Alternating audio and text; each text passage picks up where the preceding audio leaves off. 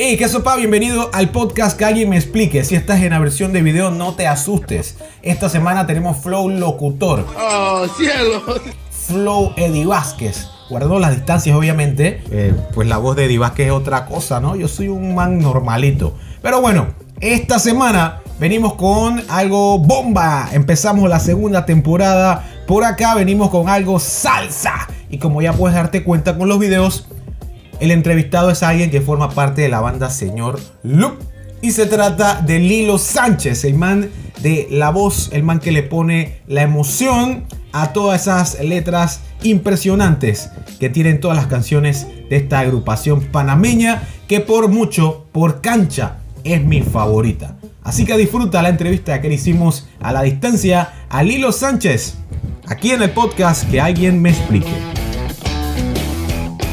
Muy bien, conversamos con Lilo Sánchez, el cantante, el autor de grandes éxitos con Señor Loop y también de Mandín Independiente. Bienvenido al podcast que alguien me explique. Para mí es un gran honor entrevistarte, de verdad soy fanático desde muy pequeño de, tu música y me gusta la, forma en la que escribes tus canciones y de eso es, vamos a estar hablando el día de hoy en este podcast. ¿Cómo estás? ¿Cómo te trata la vida? Muy, muy bien, la verdad esa pregunta solo te la puedo responder que me trata muy bien. No me puedo quejar. Estoy sano, mis hijos también, sol está afuera, acabo de comer, tomé café unido en la mañana, aunque estoy en el otro lado del planeta, tomé café unido panameño en la mañana. Eso, ¿eh? Estoy fino, estoy fino. ¿Y cómo estás, cómo estás de salud? ¿Estás todo bien, todo tranquilo? Todo bien, todo bien, todo en popa, sí. Gracias por Excelente. Vamos, vamos a comenzar a hablar un poco de tu carrera musical. De, de dónde parte el nombre de Señor Luke? Porque es un nombre bastante único, ¿me entiendes? Como que, ¿de dónde parte ese nombre? Señor Luke, digo, no fue más nada que, que un chiste interno entre nosotros, entre Iñaki y yo, y Francisco el Chicano, que era, que era parte de la banda en ese momento, por allá en 1998, finales nosotros hacíamos música y nos estábamos involucrando unos con el otro, ¿no? Iñaki y yo nos estábamos haciendo amigos y haciendo música eh, juntos, pero no teníamos un nombre o un grupo, ni teníamos un jefe. Entonces teníamos una compañía de audio que era de Iñaki, pero no teníamos ni clientes ni jefe, llegamos a la hora que sea y nos íbamos a la hora, era un desastre. Y nos inventamos este ente que era el señor Luke, que era como el jefe. Se dice que el señor Luke vivo que tiene que hacer el trabajo, que tiene que terminar el trabajo para el cliente. Entonces el señor Luke era como el jefe imaginario que teníamos. Y no sé cómo el grupo quedó llamándose así. Ya cuando nos dimos cuenta era muy tarde. Era muy grande ya el señor Luke. Ajá, ya era muy tarde porque siempre eh, se da como a confusiones de que el señor Luke soy yo. Entonces eso jamás fue así, nunca, esa, nunca fue la intención. Y, y, y si me, tú me preguntas qué yo haría hoy en día, me gustaría quizás que el grupo se llamara que los almohábanos o los las aceitunas, algo más que suene a pandilla y a, grupo que a persona, ¿no? Pero al final, digo, nos toca explicarlos mil veces y, todo bien. Digo, al final, si la gente nos dio amor, no nos podemos quejar, ¿no? Pero sí, sí a veces es complicado eh, explicar que el señor Luke es un grupo de gente. Entonces, eh, pero igual digo, ese es el nombre, esa es la marca. sí, y también, ¿qué, ¿qué, tan complicado fue crecer en, en Panamá? Porque la escena donde ustedes se desarrollaron, el rock independiente, alternativo, no es tan grande en Panamá, no es normal. Fue complicado surgir acá porque a mí parece complicado. Ustedes, tienen, ustedes reciben más amor en, en Costa Rica que, que más en Panamá. No podría decir que es más, porque digo, eh, los artistas panameños siempre decimos que el panameño es duro, que el panameño es, difícil que te dé amor, pero con nosotros, digo, nosotros en Panamá no tenemos ninguna queja. Primero que todo existimos gracias al público panameño que nos ha empujado por años, por más de 20 años, me explico. Eh, y yo creo que un público creció con nosotros de una manera que la gente eh, ya no es tan penosa, no es tan conservadora, eh, eh, tiene una mejor experiencia en un concierto, la gente es más destapada y eso fue creciendo con nosotros a la vez.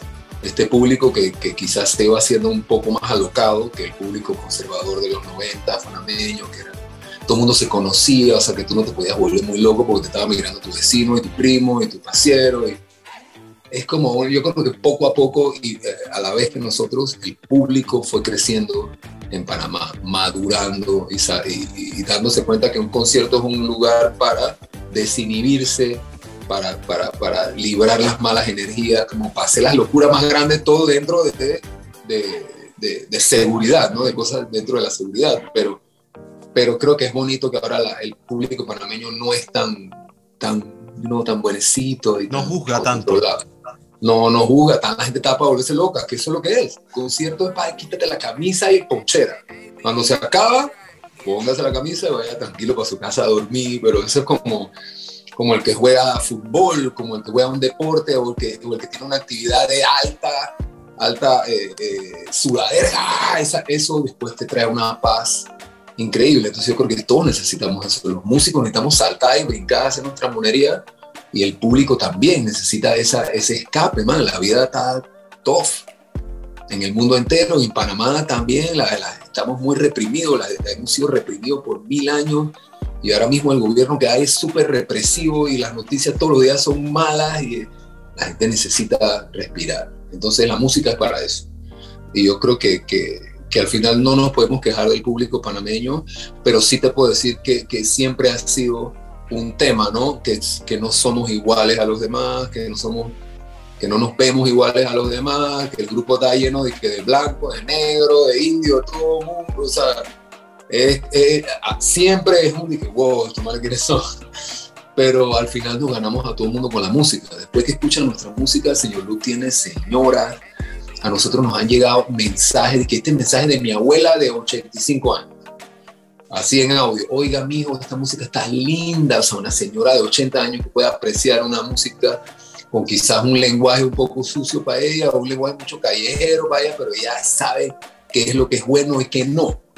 Entonces hemos recibido un montón de mensajes de gente, adultos mayores, diciéndonos que nuestra música está bonita y de niños, de, gente de nuestra generación que va a los conciertos con sus hijos, eh, hijos que llevan a sus papás a los conciertos. Es como, como el Grateful Dead en los Estados Unidos, como esa experiencia de, de comuna eh, que une a familias. Los Rolling Stones tienen mucho de eso también, que los conciertos tú ves viejos, jovencitos, los nietos, los tíos, los abuelos, está todo el mundo junto ahí en, en esa experiencia. Entonces, Señor Luz, poco a poco que fuimos creciendo y haciéndonos más viejos, fue uniendo generaciones. Eso es loquísimo.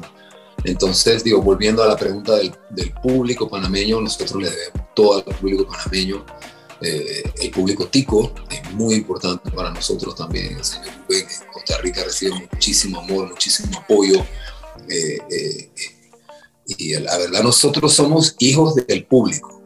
Todavía al sol de hoy, señor Luke, tú pensarías que, wow, señor Luke, es súper, ¿no? Pero a nosotros ni una marca pone un, ni un dólar en señor, por ejemplo, en Panamá. Ni una marca patrocina a señor Luke. Porque, no sé, porque quizás no somos los manes rubios de ojos azules, de que, buenecitos, y, somos unos manes de la izquierda, del, lado alterno. Y siempre estamos fue como los Misfits, los, ah, dentro de todo, ¿no? De, Pero somos, de Somos, es un grupo de, padres de familia ejemplares, de gente de negocio, de artistas, de videastas, o sea, de gente seria, pero no somos el panameño como un buenecito y, de derecha extrema, al contrario. Entonces, siempre, señor Luma, es un tema de, rebeldía, que no es algo que... Eh, que nosotros buscamos para nada, pero quizás es, producto de cómo hacemos nuestro trabajo y cómo nos manejamos nosotros como personas. Entonces digo, esa es la ironía, ¿no? Señor Lupe es grandísimo, el Panamá es grande, pero todavía no hay ni una multinacional, ni una marca que nos diga de que pía, aquí a hacer una gira. Eso no existe, no, no, no, existe en Panamá ahora mismo y no sé por qué, es un fenómeno quizás más, complicado que, no entendemos, pero, pero nosotros existimos gracias al público, únicamente al público y a nuestro trabajo. No hay intermedio, no hay plata del gobierno, no hay plata de marcas, no hay, o sea, el, el negocio del señor Lupa ha sido totalmente entre nosotros y el público, siempre. El público nos ha dado los fondos para salir a viajar el público nos ha dado la, la, confidence, me explico, la, la confianza. La, autoestima necesaria para salir a viajar y a cualquier escenario romperlo, eso es del público. O sea, nosotros al final somos hijos, vuelvo y te lo digo, somos productos del público panameño. Totalmente. Lilo, también otra cosa que he visto, tú en las entrevistas eres una persona y cuando estás en tarima eres otra. Cambias totalmente. Sí, eso es una locura, es un mono mismo, gorila. Cambias totalmente. Eso, eh, ¿qué piensa tu familia cuando ven tus videos? ¿Se sorprenden todavía? ¿Tus hijos ahora que están creciendo, tu esposa? Mis hijos no me paran mucha bola. Eso me encanta. Ellos van a los conciertos, están por ahí corriendo, jugando por atrás. Ellos están, ah, tocando. Para ellos es muy normal, muy cotidiano. Eh, y digo, ellos han ido, ahora que me lo dices, no han ido a todos los conciertos, pero han ido a ciertos conciertos de Luke que han sido como los más grandes en Panamá. O sea, que ellos están acostumbrados a verme a mí que al frente de 15 mil personas y, para, eso, para ellos eso es muy normal. O sea, ellos no han ido a ningún toque pequeño porque son en bares y en antros que los niños no pueden ir. O sea, siempre son los toques grandes de festivales y en MUPA y esas cosas que ellos han estado ahí. Y ellos como que no, eso es normal. Diga, ah, papá, ah, sí, bien. Y están jugando y comiendo. Dame plata para comprar un raspado. Digo, hambre, dame plata para comprar como en una experiencia de parque, pero yo sé que eso al final sí van a tener memorias de esas cosas. Y pues yo tengo memorias grandes de cuando yo iba con mi papá a ver los helicópteros, y era mi papá era soldado. Entonces yo tengo esas memorias muy marcadas en mi cabeza, pero en ese momento quizás no, no, no me afectaban mucho, ¿no? Pero, pero digo, aquí yo soy la, siempre he tenido como esa, esa separación. Porque, digo, en el escenario ya es otra locura, ¿no? O sea, eso es una, señor Lucas, en una orquesta de salsa, o sea, hay que poner la gente a bailar. Exacto, una transformación. Eh, Oye, y al momento también de escribir tus canciones, las letras del señor Luke tienen como un estilo bastante peculiar. Hace referencias a unas cosas para llevar a, a, una parte de la historia que cuentan la historia muchas referencias, por ejemplo, de, de animales, para decir que voy lento en la vida y cosas así. Eso, ¿Eso a qué se debe? ¿Eso te nace a ti o es parte tal vez de la marca? Eso digo, eso, eh, el señor Luke componemos, eh, yo y también Iñaki. Iñaki es, un compositor muy importante del señor Luke. Y digo, a mí todo el mundo me dice que Ay, me encanta esa canción, te quiera. Y esa no la Ah, ya la vi. Ah, sorry. ¿Y qué? la otra canción esa? No, esa tampoco. Entonces, pero él y yo trabajamos juntos hace veintipico de años. Él al final terminó escribiendo canciones para mí, para que yo las cantara, porque él no las canta. Entonces, al principio eran sus canciones y ya después él estaba haciendo las canciones, ya con el experimento en, vista. No dije, ok, este man canta por aquí. Y, y, los tonos y ese tipo de cosas. A la hora de la letra es muy campechano, panameño. Y, y, nosotros trabajamos mucho en las letras. Eh, él también y yo investigamos mucho, tratamos de usar ciertas palabras dependiendo de cada canción, del tema de cada canción. Es, muy, muy, es un tratamiento mucho como de, cine. O sea, eh, hay, una canción que se llama Algoritmo, por ejemplo, que está en la leña de prende madera, que todo el lenguaje es como medio de computadora y de tecnología, porque la canción habla de eso. Eh, está el mono y la culebra, me explico, que es así, es de que fauna y flora. película. Selvática, y son son cosas que son pensadas, pero a la vez son productos de, del, estándar de trabajo que nosotros tenemos. De, que vamos a hacer una canción de, amor. Eh, Iñaki hizo esa canción muy bonita que se llama Jazz Fest. Me encanta esa canción. Excelente, y, cuenta de cuando él se conoció con su esposa. Y es un cuento, digo, que en, en Pindín tú lo echas de que yo la conocí en el baile y después la saqué a bailar. Eso fue lo que pasó. Él la conoció en el baile, en el jazz fest, en el casco viejo. La sacó a bailar y todo, pero el cuento está echado de una manera súper astrológica, de los astros, de las estrellas, de la luna, del aro alrededor de la luna que había ese día. Él como que se, es súper nerd y man se rodeaba la luna con todas las cosas astrológicas que estaban pasando ese día que él conoció a su, a su eh, actual esposa y la mamá de su hijo. Entonces él se puso a investigar la fecha que la conoció, qué estaba pasando ese día en las estrellas, qué estaba pasando ese... Un poco de nerds. Eso es lo que es señor Luke, un montón de nerds de, que de la más el más alto calibre. Pero tú sabes que esas letras, como tienen tanto entre líneas, queda como es música para toda la vida. Porque Insensato es una canción que tiene muchos años y yo todavía la escucho como si fuera nueva y tal vez agarro cositas nuevas que no escuché hace un año porque he madurado, he crecido y entiendo las cosas diferentes. Claro. Sí, igual a nosotros nos pasa, eh, eh, igualito, man. Hay canciones que, que, en algún momento o cuando las escribimos significaban una cosa y después toman otro significado. O la gente le da otra lectura también. Y dije, no, esa canción yo no la escribí para eso, pero ahora que tú lo dices, hace sentido. Entonces cada quien lee las cosas dependiendo de su experiencia. Y también eh, escuché una entrevista que te hicieron durante el encierro, total en Panamá. Y tú hablabas de, que tú hablabas que la música, la música del señor Lupa ha cambiado en lo que ustedes han ido creciendo. Antes era como más alocada, más rápida. y ahora el último álbum es como un poco más tranquilo, porque como tú dices, son padres de familia, viven otro estilo de vida. Los temas, más que todo, los temas y la energía va cambiando, ¿no? Los temas eh, el primer disco era como de el día de que estaba, yo estaba bravo y bravo mi papá y, y, era puro rap y puro concreto, estábamos en la ciudad metidísimos, ya el segundo disco ya Madre Tambor, ya tú ves ahí más fueguitos y más árboles, más cositas, más fiesta, más, más percusión, salsa, y ya y los otros discos eran otros más rockeros, que si la leña que prende madera, o sea, todos los discos tienen su momento y están cargados de miles de energías y de eventos que pasan en nuestra vida, ¿me explico? Cuando salió el licor que me dio cáncer y yo tuvimos dos años sin, que poder, sin poder tocar el disco, apenas salió, yo al mes estaba en el hospital, así, bu, bu, bu. y el disco era una mística y unos cuentos y unas historias locas ahí que yo me había ido y que para el otro planeta o no sé, me había muerto o lo que sea y después regresamos a tocar, me explico, la leña que prende madera salió y boom, boom, después se acabó el mundo. Vino la pandemia y en la mitad de la pandemia, en la locura, quedamos con otro disco que fue de las sesiones en vivo que hicimos desde casa. Y todo ha sido una locura desde hace seis años para acá. Pero ahí, estamos y esperamos que podamos volver a tocar pronto. Esa época que estuviste batallando con el cáncer y me alegra que, mm. que hayas sobrevivido, ¿eso tú consideras que cambió un poco tu estilo de escribir, de ver las cosas?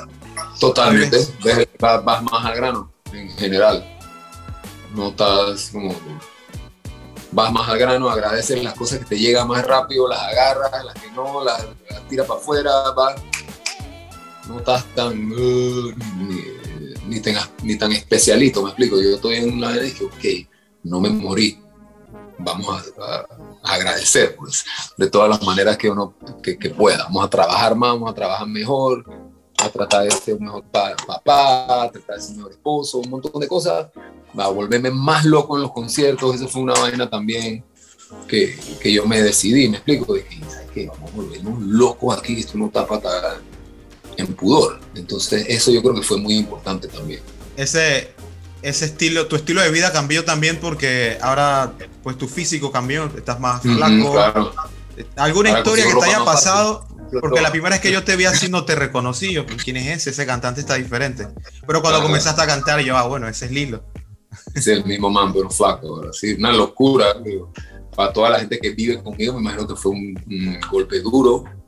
Para mí también, pero ya es como que no, no dictan nada en mi vida más que puedo conseguir pantalones más fácil de antes. Ya. Exacto. Y tengo los mismos pantalones hace cinco años, porque no crezco ni, ni nada, tengo el mismo pantalón y me queda igual y todo me queda igual siempre. Entonces, Creo que la vida para los flacos es un poco más sencilla. Cuando estaba gordito, qué lío conseguir ropa. Siempre es un problema, nunca hay ropa. No, que no hay. a la tienda y eso para la gente de la tienda, que también hay gorditos. Compren las tallas y pónganlas ahí. No, no, más de 36 no hay. La panza grande, 38. Y no había, y tenía que, ya tenías que comprar unos pantalones ahí feos eso es bueno que la gente de las tiendas se acuerde de, de los pesos pesados, si le den amor a los pesos pesados siempre. Hay que escribir una canción de eso para que se den cuenta. porque hay buco y eso no, no, la idea no es que uno se sienta un raro en la vida, explico, sino que haya la talla para todo mundo. ya. regresando al álbum, el último álbum, La leña que prende madera, hay una canción que, que me gusta mucho como panameño, que es Mes de la Patria, que combina muchos aspectos de, de noviembre, fiestas patrias. ¿Cómo surgió esa canción? Porque es una mezcla bastante nueva. Esa canción, ahora vuelvo a la misma historia, esa canción es la historia de cómo Charles se conoció con su actual esposa. Cuando él decidió quedarse en Panamá de vuelta, porque él venía de Nueva York y él estaba en Panamá, y yo no sé, y, de repente, ¡boom! Se encontró con la mirada y al, sol de hoy está ahí con dos hijos, eh, hipoteca y casado hace 15 años, me explico, eh, esa historia del mes de la patria es la historia de él personal, que se la sacamos entre yo y Ñaco y entre cosas que él había escrito. que vamos a trabajar esta canción, la trabajamos entre los tres, me acuerdo. Y la letra la trabajamos, la trabajamos, chale, ¿qué tú sentías en ese momento? ¿Cómo te sentías? Y ahí está todo el chiste ese, dije, dije, del vapor, del vapor, dije, que lo vi, que se fue por la bahía, el vapor era como el barco ese, nosotros tratando de, de, de, poner la escena del barco, pero del, del barco que te llevara como para Nueva York, como para, el, barco de inmigrante ese viejo, de, de vapor, como ese feeling, ¿no? Él sintió ese sentimiento que, que, era lo que lo tenía él amarrado a Nueva York, que era el vapor ese, fue como ya se fue y él se quedó ahí.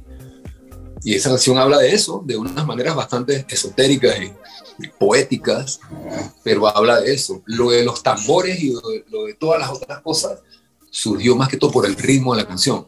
Un día yo me acuerdo que estaba con Iñaki y él como que, tambores, porque él siempre estaba obsesionado con meter estos tambores en algún lado. Y lo hemos hablado para aquí, para acá, y lo hemos hecho hace 10 años, lo hicimos, y, los tambores hay que meter la banda de guerra en alguna canción en algún momento, y él estaba con esa manera. Y de repente esta le caía a la oh, y la casualidad que la canción se llama Mes de la Patria, porque esa experiencia de Charles fue en noviembre en Panamá. Entonces las cosas, los, hilos se van uniendo sin tener nada que ver una cosa con la otra y al final uh, está la canción.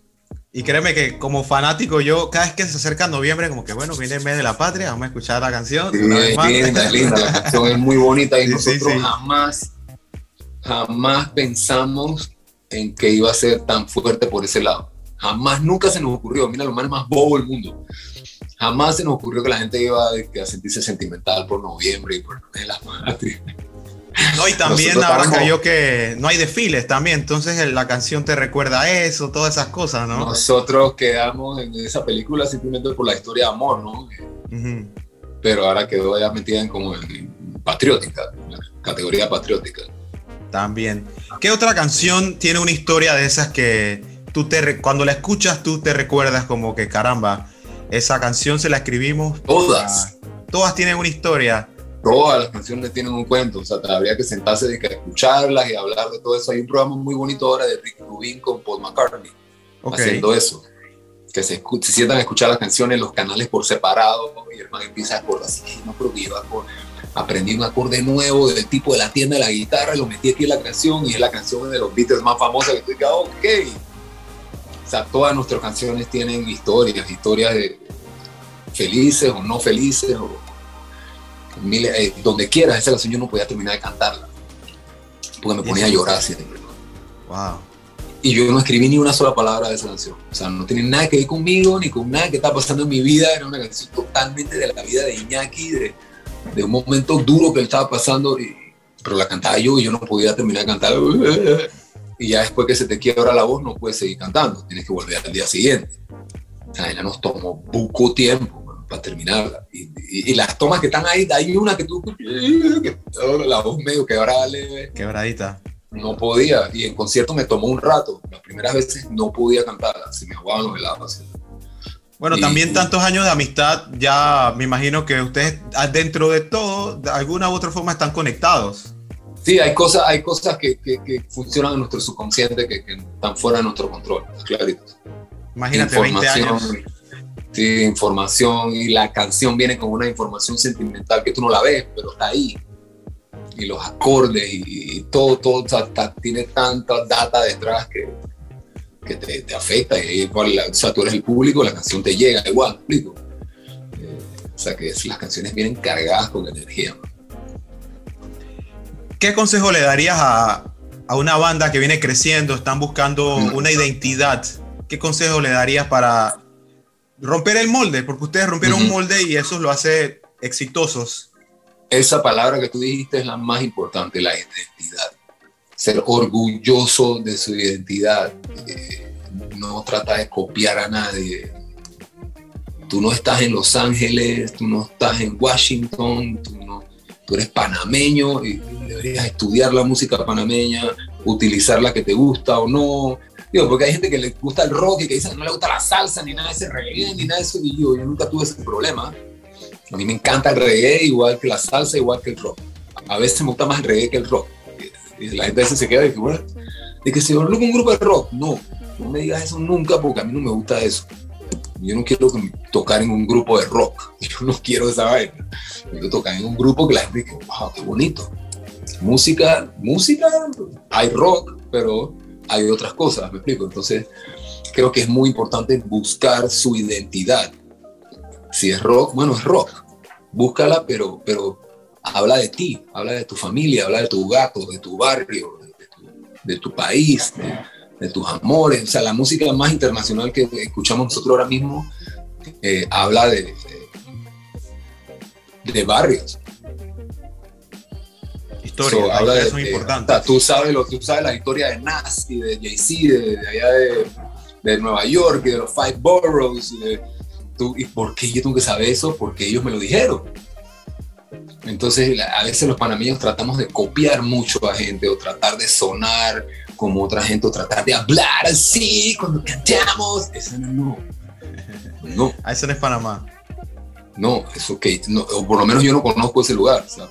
Unos, unos, barrios nuevos por allá por el, por el este, que yo no conozca, que la gente hable diferente, pero, pero, pero no, yo creo que hay, hay que mirar para adentro y buscar su identidad, buscar cómo tú te conectas qué tan parecido eres tú a Dorindo Cárdenas. Muy parecido, tú no tocas típico, pero tú eres un hombre panameño que toca música y que tiene que expresarse, tiene que hablar de, su entorno, de, su coco, de su mango, de, su ajichombo, de, esas cosas, de su música, de sus mujeres, de, su clima, de su barrio, de su calle y de su abuela. Pues hay cosas tan personales que al final son las más universales que tenemos que estar orgullosos de, ser de donde sea que seamos. Cuando iniciabas, ¿quiénes fueron tus inspiraciones? ¿Que, a, quién tú escuchabas y decías, caramba, yo quiero escuchar como Rubén Blades, por ejemplo, y quiero, escuchar, quiero escucharme como Renato, uno, no, uno no sabe. Él fue para nosotros mucha inspiración, Renato también, Nando Boom para mí fue de que, wow, lo máximo, me lo veía saltando, dije, wow, ¿qué es? Yo no sabía eso que era. Eh, me gustaba mucho el metal también cuando era muy joven, mucho Slayer, Metallica, es ver fotos de esa gente en, otros, en otras latitudes y, en otros lados siempre me inspiró mucho. Me inspiró y que, ¿sabes que Yo voy para allá. Yo vivo aquí en Santa Elena, en Parque Lefebvre, en este apartamentito, pero yo de alguna manera yo voy para allá, para ese escenario, y voy a tocar ese escenario grande y la voy a romper. Y así fue. Entonces yo creo que es cuestión, digo, yo no quiero venir aquí con, a decirte que no pares de soñar, porque yo no, soy un póster de, eh, de, ese tipo, tipo de que motivación, pero el trabajo, man, tú quieres algo, tienes que ir para allá, tienes que ir para allá y estar seguro de tu identidad, y, tocar tu música y trabajar buco, porque hay que trabajar y grabar y mostrarle eso a todo el mundo y salir a tocar, o sea, no es fácil, eh, pero si lo haces al final la papaya cae. Al final, o sea, tú recibes tus cosas de vuelta, tú recibes tu remuneración. Ya sea, o sea, no todo el mundo va a llegar a ser SESH, tienes que tener eso claro, pero porque eso está fuera de nuestro control. Eso son cosas que pasan en el universo y que pasan porque tienen que pasar. Pero, pero tú puedes desarrollar una carrera digna y una carrera que la gente va a volver a mirar 20 años después o, tú puedes hacer eso. En Panamá se puede, se puede, nomás que tienes que meterle. ¿Qué colaboración tú tienes todavía ahí en mente que tú dices, si la hago, ya me puedo retirar feliz de la música? Ah, no sé, ahí me Unas cinco, pues cinco ahí artistas que tú dices. Me encantaría, digo, eh, colaborar con artistas eh, con Rubén, por ejemplo, que es muy buen amigo nuestro, o sea que es una cuestión que, está más cerca que otros quizás, puede que pase. Eh, siempre he dicho que quisiera hacer algo con Tego Calderón, que yo no sé dónde está ese man. La vez pasada lo vi en una entrevista y se veía como un poco jodido, creo que está enfermo. Pero no sé si son locuras mías, pero ese es un personaje que me encantaría hacer algo con él. Tego Calderón, con no sé, digo, ya hicimos cosas con los más grandes del típico de Panamá, o sea que ya eso no te lo puedo decir. Con Doringo hicimos trabajo, con Baldo, toda esa gente, o sea que estamos, por ese lado estamos bien, que eran como los otros ídolos que siempre hubiese querido trabajar con ellos, ¿no?